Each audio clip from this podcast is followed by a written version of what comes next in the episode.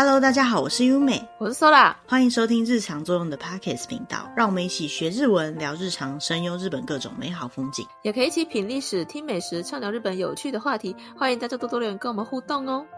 经过了好几集的畅聊日本有趣的话题，以及认真的品历史之后，我们终于要来听美食了。今天想要来跟大家聊聊。嗯日本的吃食，可是是不是美食？我觉得就有点见仁见智。说到你还蛮常去日本玩，你有没有在日本吃过什么？你觉得哦，这个我实在是不行的东西？哦，以前的话啦，生鱼片不太敢吃，现在的话还 OK，只要不是鱼味很重的那一种都还可以。但是有一个我真的是没办法接受的东西，就是纳豆。哦，你不敢吃纳豆？什么模式的纳豆都不敢吃吗？对啊，之前吃过一小口，我就觉得嗯不行。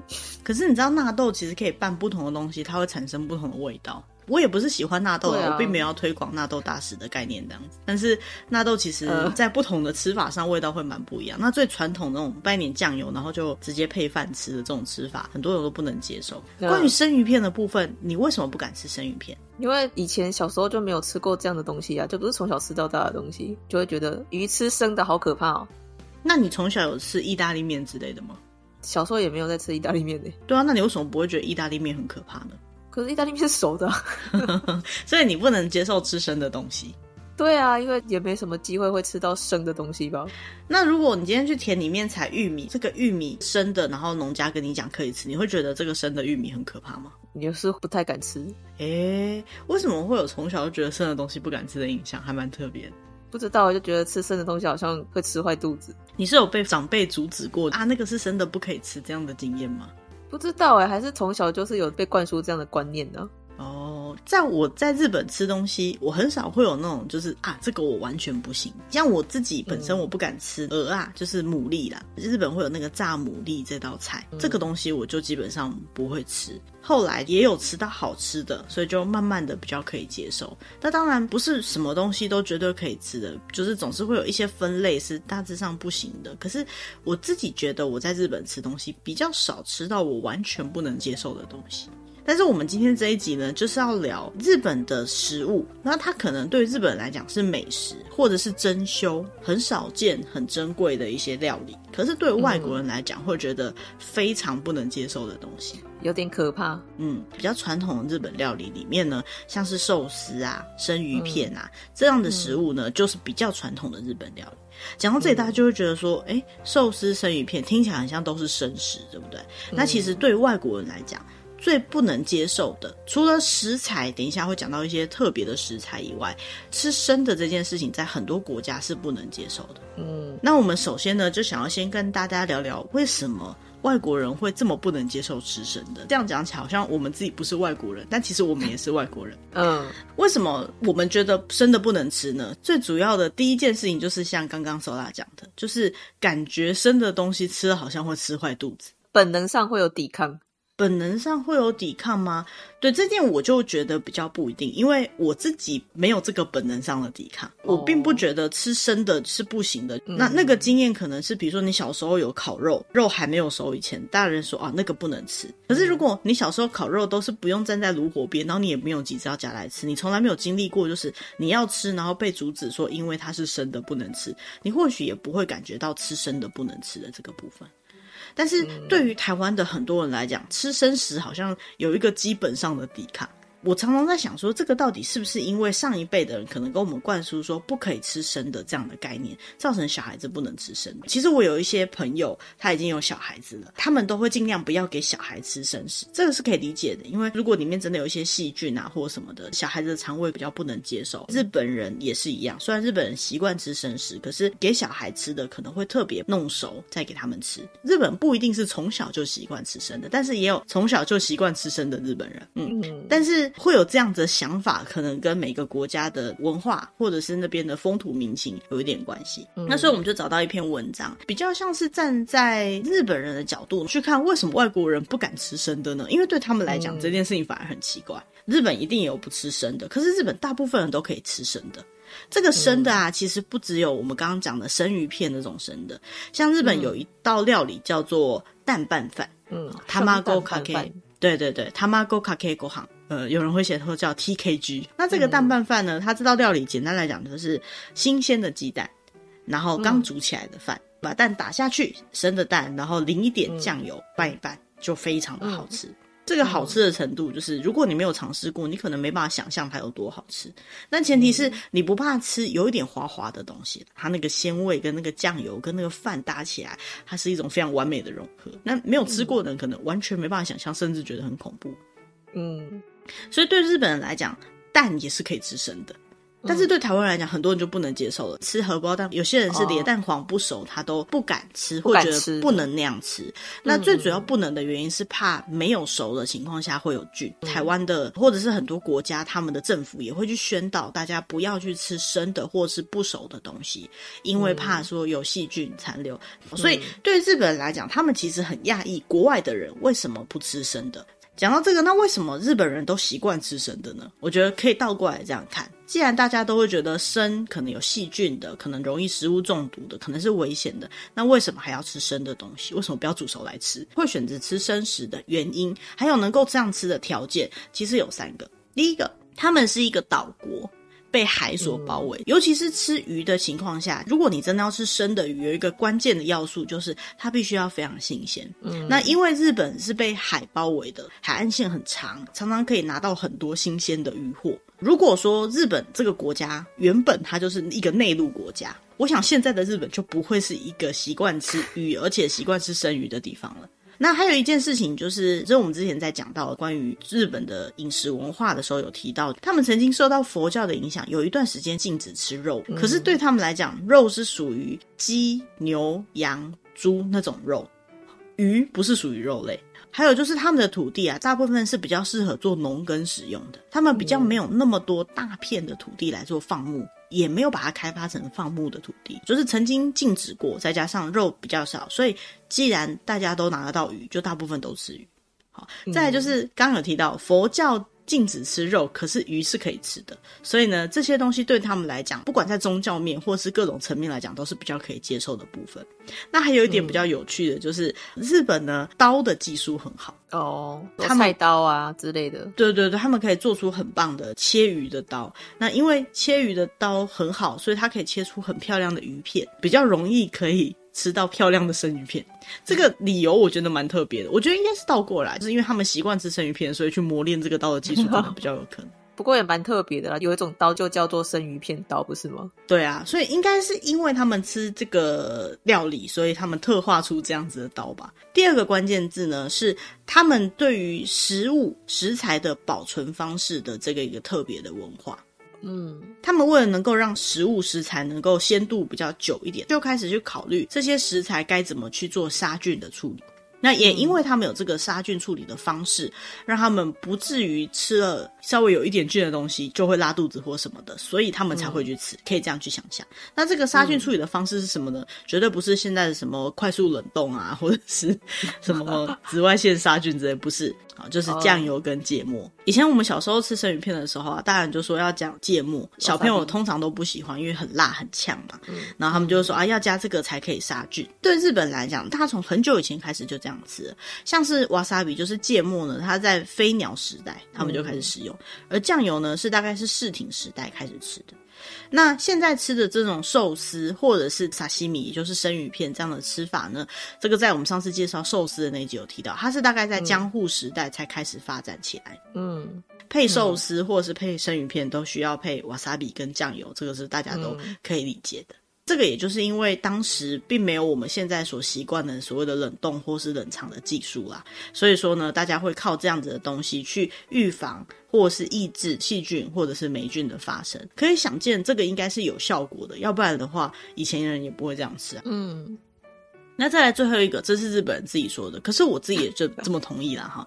他们的卫生管理是世界第一的，这是他们自己觉得，他们觉得日本的卫生管理是世界第一的，尤其是蛋的安全管理，比较起来，食物中毒的比率非常的低。那为什么可以做到这样呢？嗯、是因为他们一般来讲养这种生蛋的鸡的环境非常的彻底控管清洁的一个设施里面，那生出来的蛋呢就会立刻进行清洁，就是洗蛋，然后干燥，杀菌再检查，如果有坏掉或是不行的蛋，它也不会让它出货。所以所有的蛋呢，基本上是在无菌的情况下出货的。而且每一个蛋呢、啊，你可以把它想成它都有这个生产控管，所以它每一颗蛋都会有赏味期限的贴纸或者印章。那难道没有在菜市场卖的蛋吗？从农家刚捡出来卖的那种蛋吗？我猜应该不是没有。但是对他们来讲，蛋就是要这样子的管理才可以出货。所以我想，农家出来的蛋，他们自己会去注意它有没有消毒杀菌的这个部分。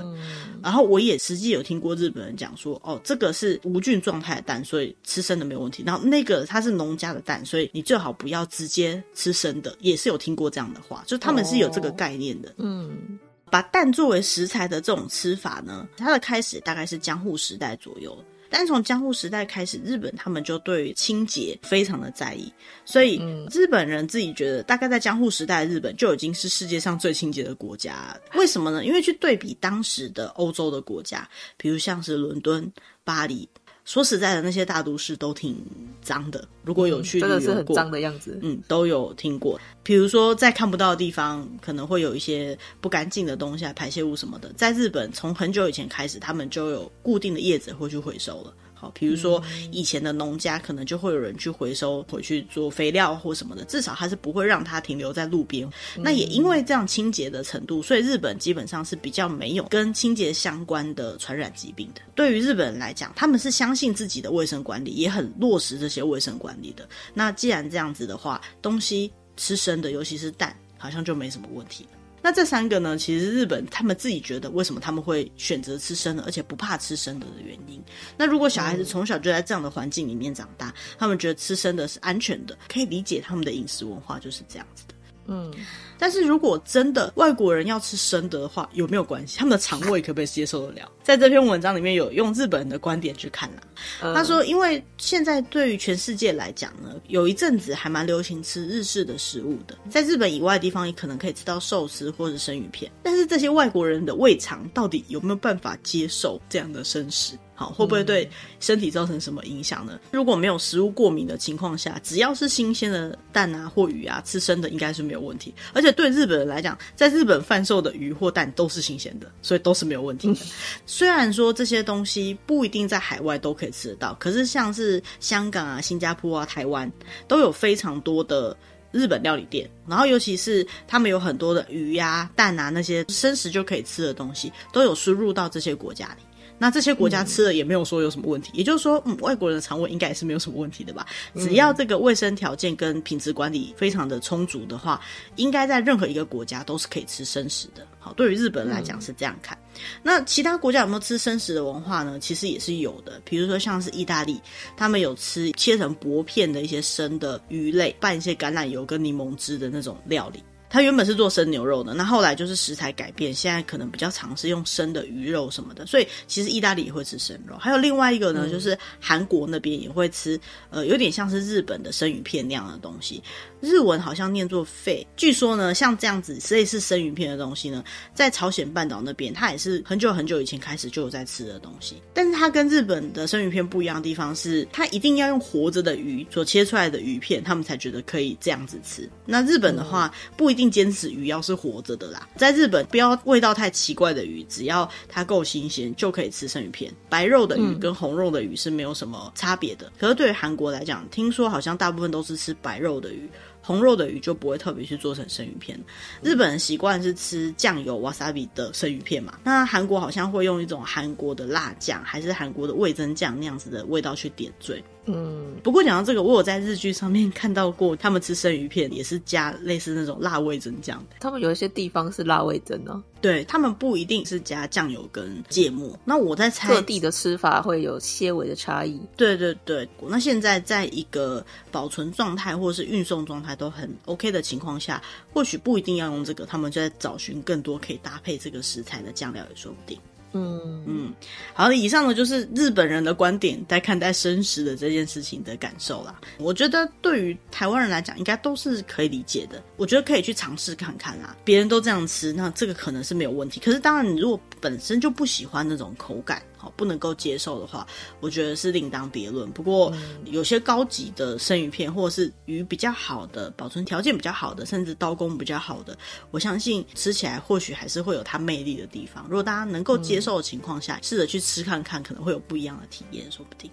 好，那为什么要先讲吃生的这个部分呢？因为我们今天的主题是要讲对外国人来讲很惊讶的日本的食物，这里面就有很多惊讶的原因，就是因为他们吃生的，并不是这个食材本身很可怕，是为什么你这个东西会想到吃生的，觉得很可怕。那我们找到了一些食物呢，它其实有分初级版跟高级版。那我们先讲初级版好了。嗯、那初级版的第一个呢，就是刚刚有提到的蛋拌饭，Tamago Kake Gohan。蛋拌饭的这种吃法呢，对于欧美的人来讲呢，是吃的话会死了吧的这种东西，因为生蛋哎，根本就不可能可以吃生蛋的啊。第一次听到这个食物的时候，想说哈，为什么要吃生的蛋？为什么不把它煮熟？嗯，我第一次听到这样的吃法的时候，我也觉得有点不能接受。因为说实在的，嗯、我可以吃生鱼，可是生蛋以前我会有点怕。荷包蛋没有煎熟的时候，我就会觉得里面那个滑滑的东西好可怕，更不用讲是整颗生的蛋了。嗯，可是那个可怕对我来讲，并不是我觉得它没有熟这件事情可怕，是它滑滑的。哦，我不太确定它的口感跟味道是什么，它有点介于中间值的那种感觉，我觉得可怕。可是大一点了以后，习惯吃这个东西以后，反倒就是这个东西在美味。对于国外的人来讲，真的是觉得完全不能接受的。那如果在台湾，你想要吃这样子的料理的话，因为台湾的蛋的清洁，通常我觉得也是蛮好的。像你在超市买到那种已经整理过的那种蛋，应该是没有什么问题的，因为那都是透过清洁杀菌的。没办法确定百分之百啊，可是我觉得那样子的工厂管理的蛋，我相信台湾的卫生应该是没有问题的。你有点不太确定它是不是新鲜的情况下，建议还是不要随便做这样子的吃法。重点就是要不就是杀菌要彻底，要不就是鲜度要足够。这两个点如果把握好的话，基本上没什么问题。哎，蛋拌饭，收到你有吃过吗？有啊，在日本的时候有吃过。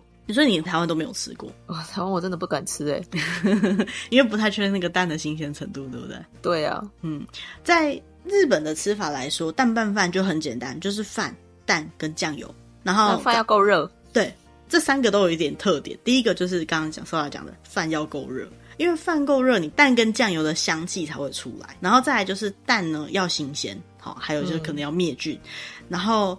呃，酱油的话呢，就是他们有那种蛋拌饭专用的酱油，或者是他们一般吃的日本的酱油也可以。嗯、那日本吃的一般的酱油跟台湾的酱油比较不一样，是台湾比较习惯的那种酱油，通常会比较咸一点点。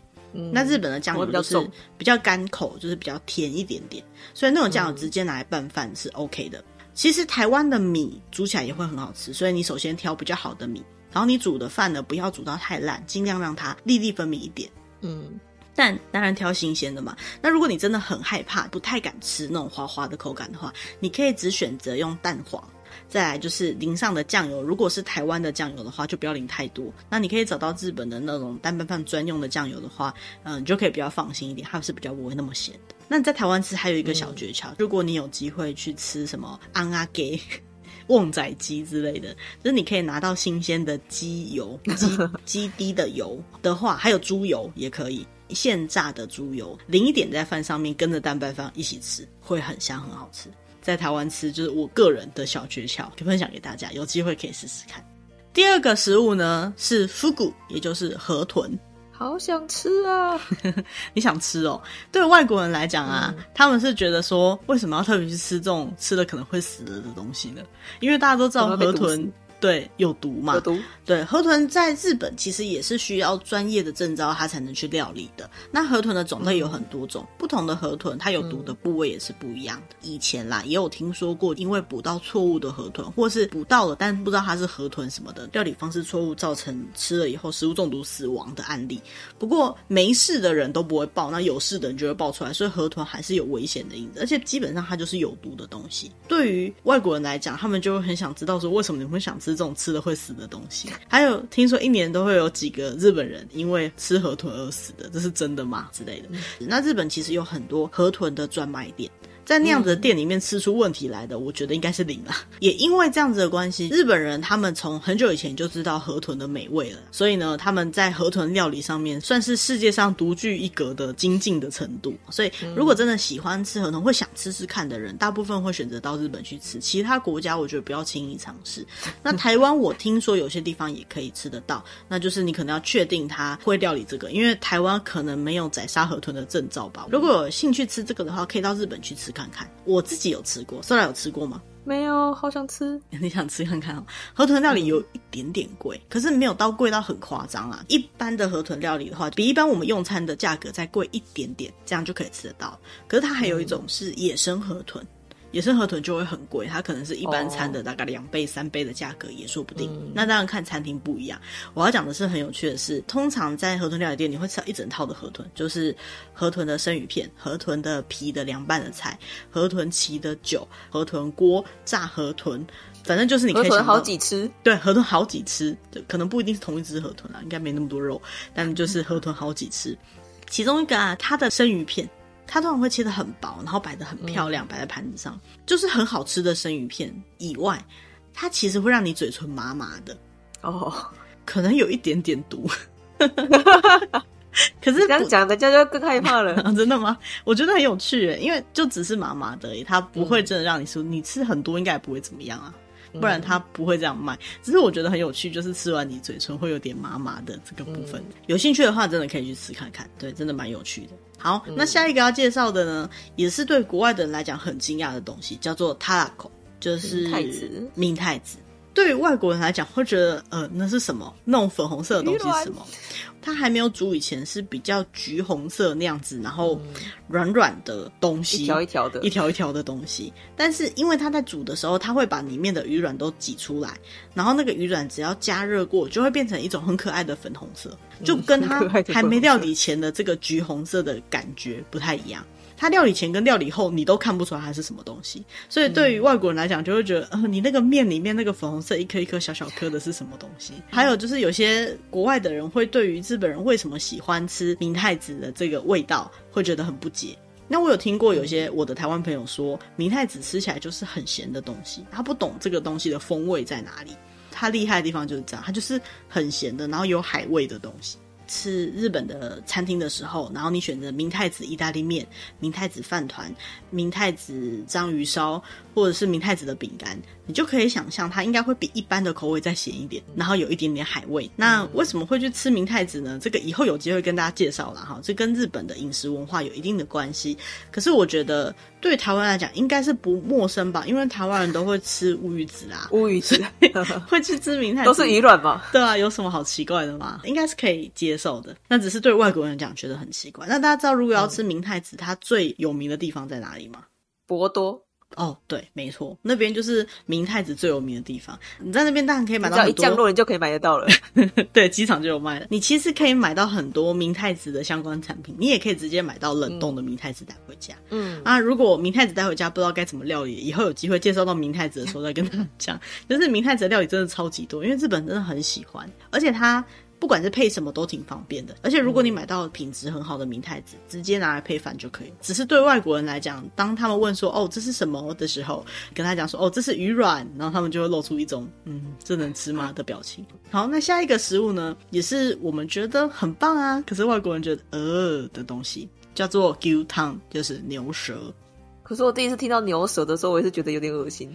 哎，为什么？难道你觉得很像在跟牛在拉鸡吗？对啊，因为吃牛的舌头觉得很奇怪，可是后来仔细想一想啊，不都在吃猪舌头了？哦，所以你原本是没有想到猪舌头这个东西就对了，对，没有想到猪舌头这个东西。我觉得就差不多。可是你有没有看过还没有料理过的牛舌或猪舌？有，还没有切片的，对，就看起来蛮可怕的，而且太完整了。它的清洁啊，就是它像猪舌或什么，它那种。表面的那个可能就舌苔，你懂吗？就是那一类的东西，因为毕竟它是吃草的嘛，你一定会有那样的东西，嗯、要清掉，要清的很干净。然后我第一次看到那个在处理的时候，我实在有点受到 shock。古人的智慧也是很厉害，长那样子的东西，竟然会想到要把它弄干净，吃到里面这么美味的东西。第一个人想到要去吃它的人，我觉得很值得尊敬。很有勇气，很有勇气。为什么牛舌觉得很可怕？可能是因为国外的人比较没有吃这个的习惯啊，他们就没有吃到这样的部位。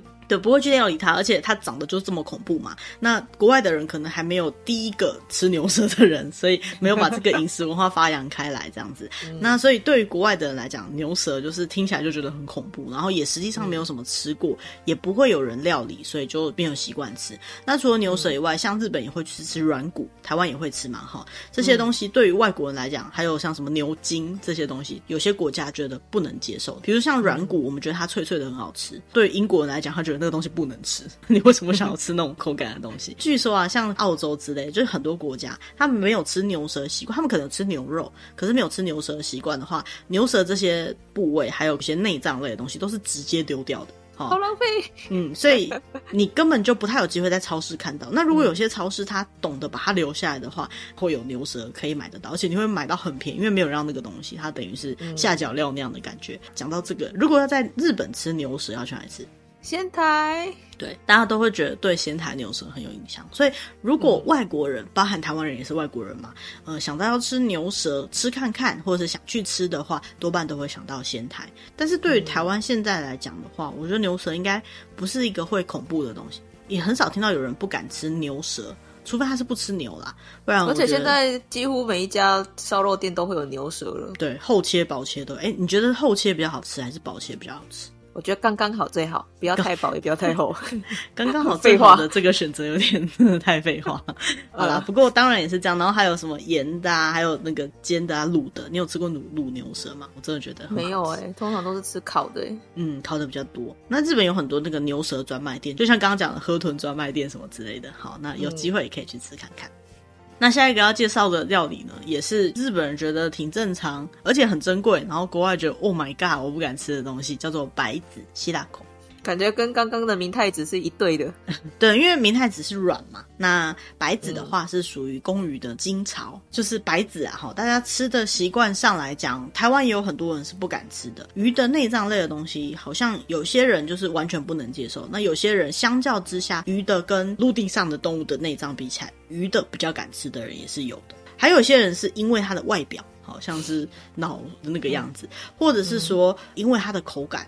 很软，像豆腐，可是又不像豆腐的那种味道，觉得不太能接受的人可能也蛮多的。嗯、然后再来就是一听到它是金草就不吃的人。不过对日本来讲，它是一个很高级的料理。那不管是放到火锅里面煮来吃，稍微烫过来吃，还是烤来吃，对日本来讲，这个都是很高级的。再来就是不只有一种鱼可以取到白子。哦，有不同的鱼，像我们刚刚讲的河豚也可以吃到白子。嗯，然后他们日本好像会有吃章鱼的白子，更可怕一点点。就有外国人说那就是异形的卵之类的，被这样讲后，那东西对就更恐怖了。好，下一个料理我倒觉得蛮奇怪的，为什么会不敢吃呢？听说对外国人来讲，章鱼也是蛮可怕的。Taco 章鱼好吃的，台湾就是吃的很多啦，哈，章鱼就很正常的东西。据说呢，对于德国人来讲啊，章鱼是头脑很好的动物，章鱼哥之类的嘛，哈。还有就是章鱼很会解迷宫陷阱。如果大家有看过有些影片介绍的话，章鱼因为头脑很好，所以德国人就觉得不该吃它，因为它是聪明有智慧的动物，吃它很可怜。但我觉得这可能一部分的德国人。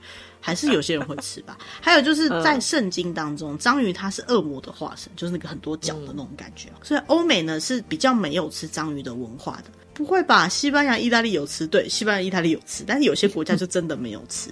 嗯。还有就是，像有些国家，他们普遍可以接受日本的寿司的情况下，有可能也不能接受章鱼这样的食材。比如澳洲有在卖寿司的店，会有花枝的寿司，但不会有章鱼的寿司。嗯、可对于台湾来讲，章鱼就是很正常的一种，还蛮常见的。对对，海里面的生物。那下一个要讲的呢，是生的小鱼或者是樱花虾。那这个小鱼是指对布拉希的部分。呃，有些人是说各种鱼类的幼苗啦。这个东西在日本，它还是有在吃的。那我知道有些环保人士，他觉得说吃布拉提会影响到海洋生态，因为没有让它长大，就把大量的幼鱼都捕起来。但我觉得这是一个饮食文化，而且我如果没记错的话，日本那边是有禁捕的时间的，台湾应该也是有的。好，所以就是布拉提的部分见仁见智啊。如果你完全不能接受的话，可以理解一下与别人有这样吃的文化。有些人不能吃布拉提，还有我刚讲的樱花虾的原因，是因为它都这样小小一只，可是它涵盖着它所有的东西。你知道有些。人他吃鱼是不能吃头，不能吃内脏的。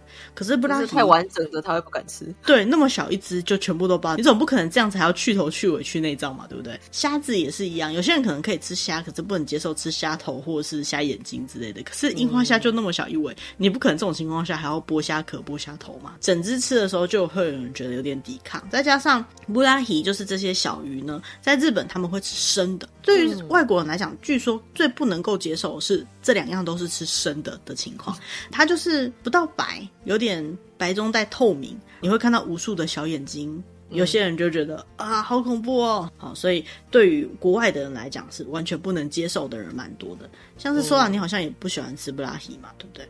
对啊，但是日本的已经熟的布拉提，我还蛮喜欢吃的啦。所以你是不能够接受吃生的部分吗？对，生的吃起来还是有点害怕。嗯，我觉得如果是我选择的话，我也不太会喜欢吃那个。我记得我们之前去镰仓玩的时候，那边的名产就是这个生的布拉提，日文叫做ナマシラス。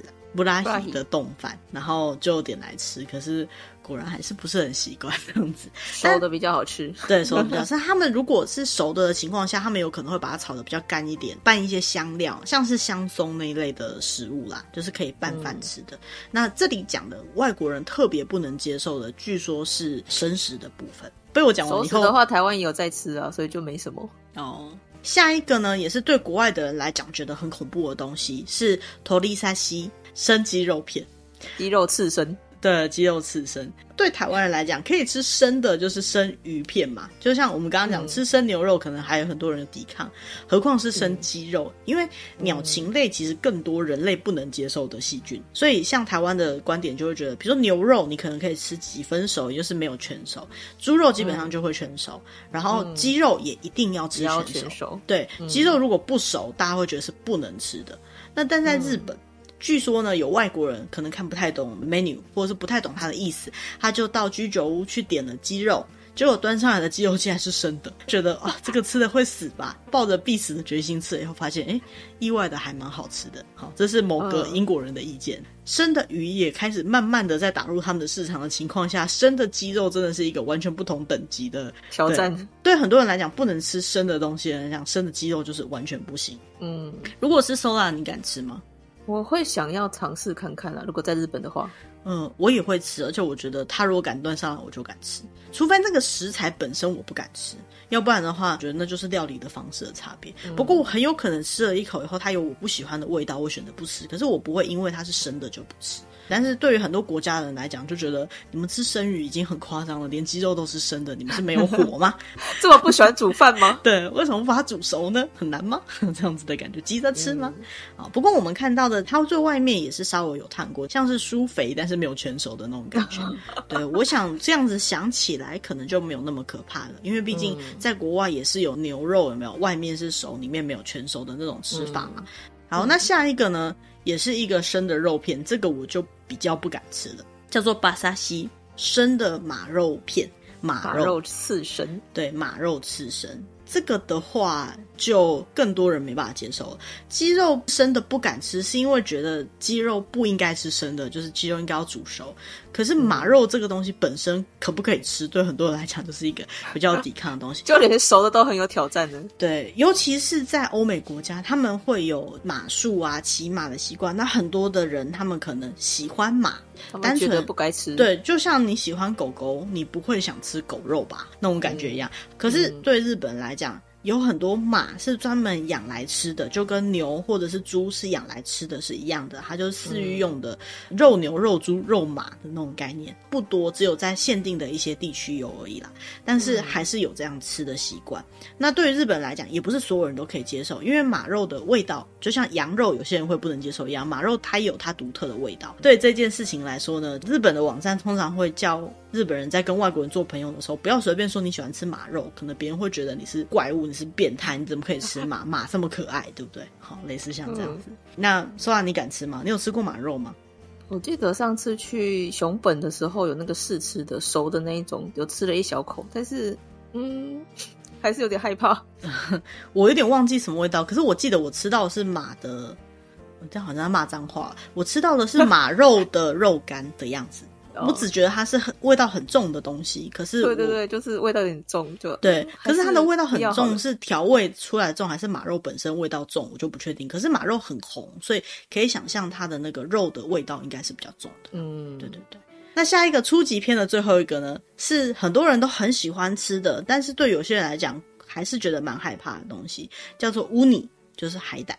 对于日本人来讲，有些人他真的也不太敢吃海胆，最主要原因可能是因为它滑滑的口感，还有它外面都是刺，里面看起来黄黄的，不是一个固体的东西，膏状的有点恐怖的样子。但是，嗯，海胆真的是一个很高级的料理，在有些地方你不吃海胆的话，你朋友会很开心，因为你就你朋友会帮你吃。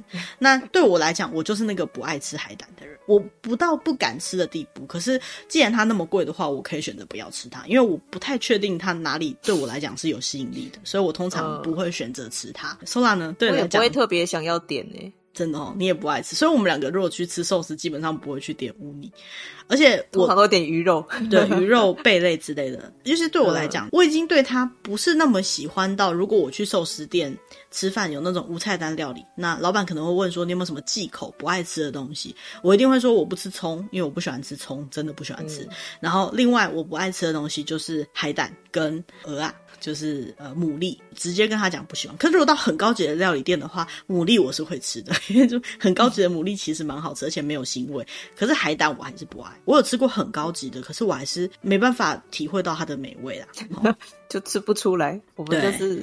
庶民的舌头，所以对于外国人来讲，我相信除了他的外貌看觉起来就是有点可怕以外，再就是就是有一派的人像我们一样，不一定是不敢吃它，或是觉得它很恐怖，可是口感上面来讲，的确是比较不能接受的人，应该还是蛮多的。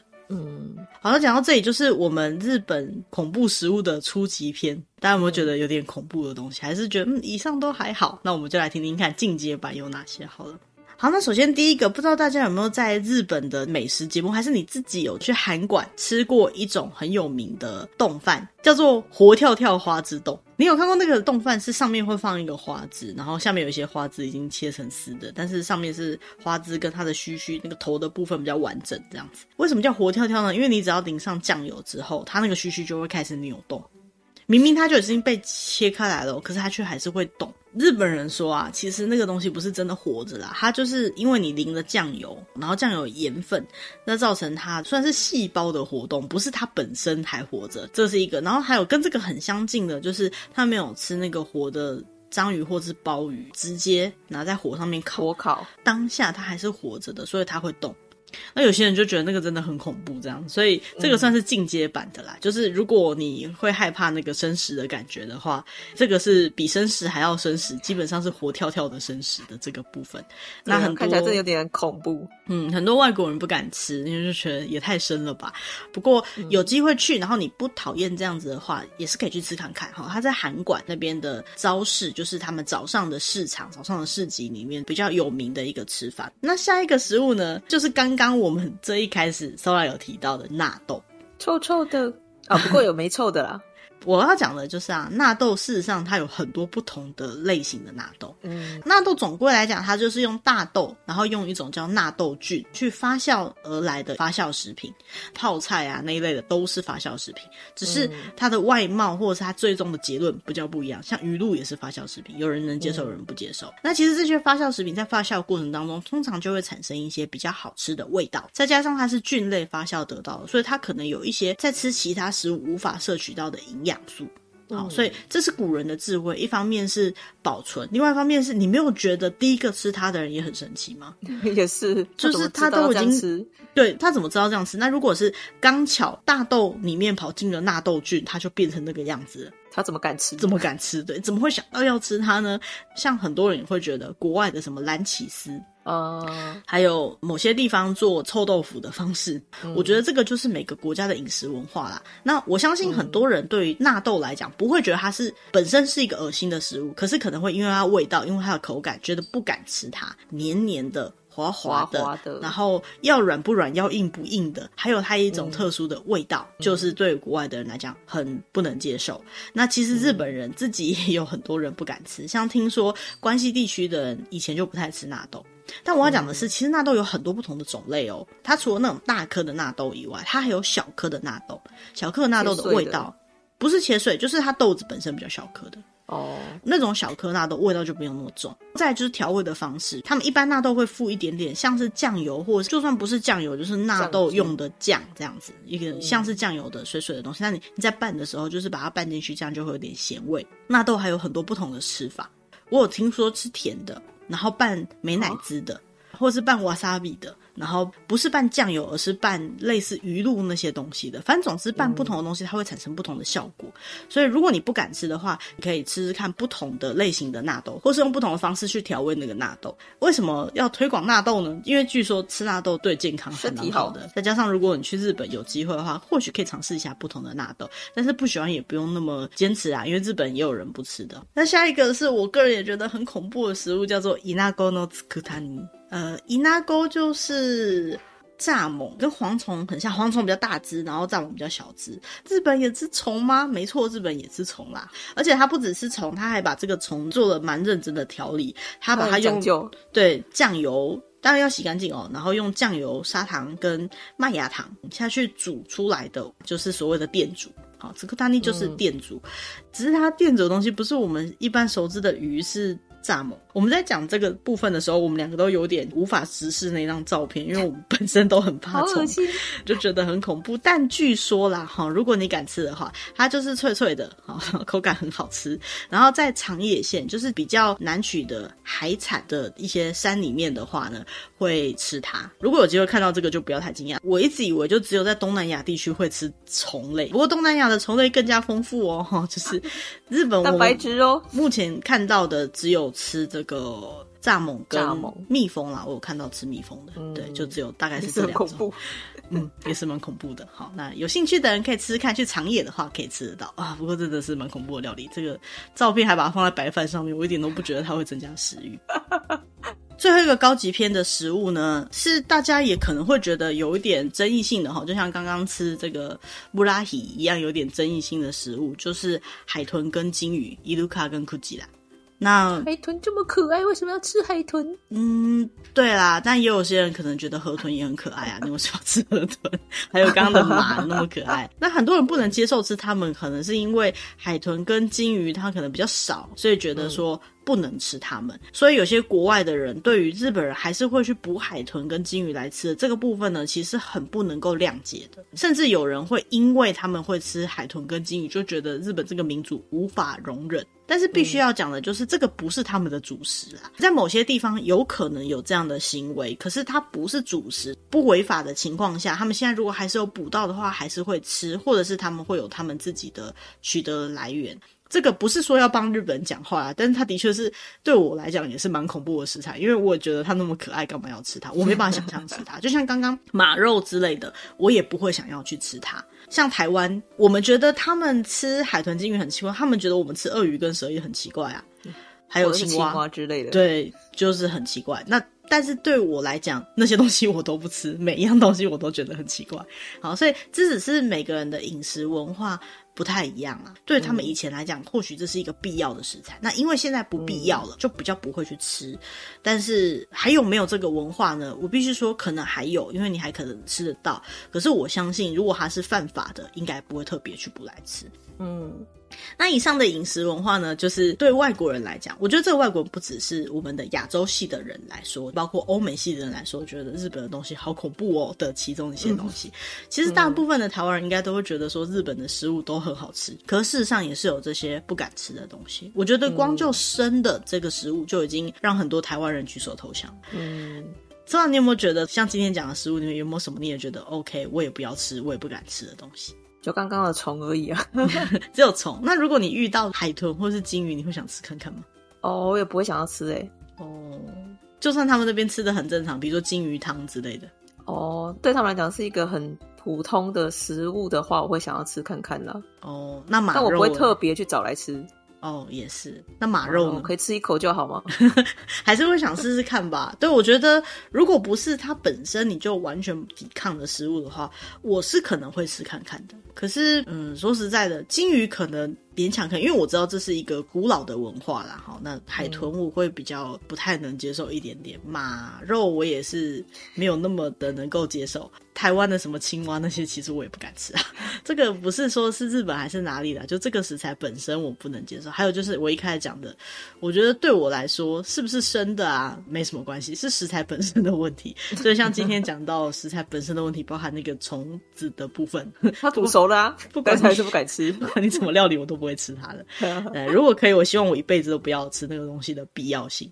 食物就是这样，有些人觉得可以接受，那有些人觉得不能接受。那这些我们觉得可能不能接受的东西，也可能是他们必须要吃的东西。那他们为了让他们可以吃，安全的吃，或者是口味上能吃，也下了一番功夫。如果有机会到当地，然后你又不是那么排斥的话，都建议大家可以吃看看啦。今天跟大家介绍的也是 属于日本美食的一个比较特别的面向。嗯，那今天的主题大概就到这边，以后我们也会继续找类似这些比较有趣的话题。如果说大家有什么想要听的，也可以利用下面的联络方式跟我们联络，告诉我们你的建议或者是其他你有兴趣的主题，让我们帮你做功课，让我们用声音的方式为你导读这些文章或者这些有趣的知识。嗯，OK，那今天的主题大概到这边，谢谢大家，拜拜，拜拜。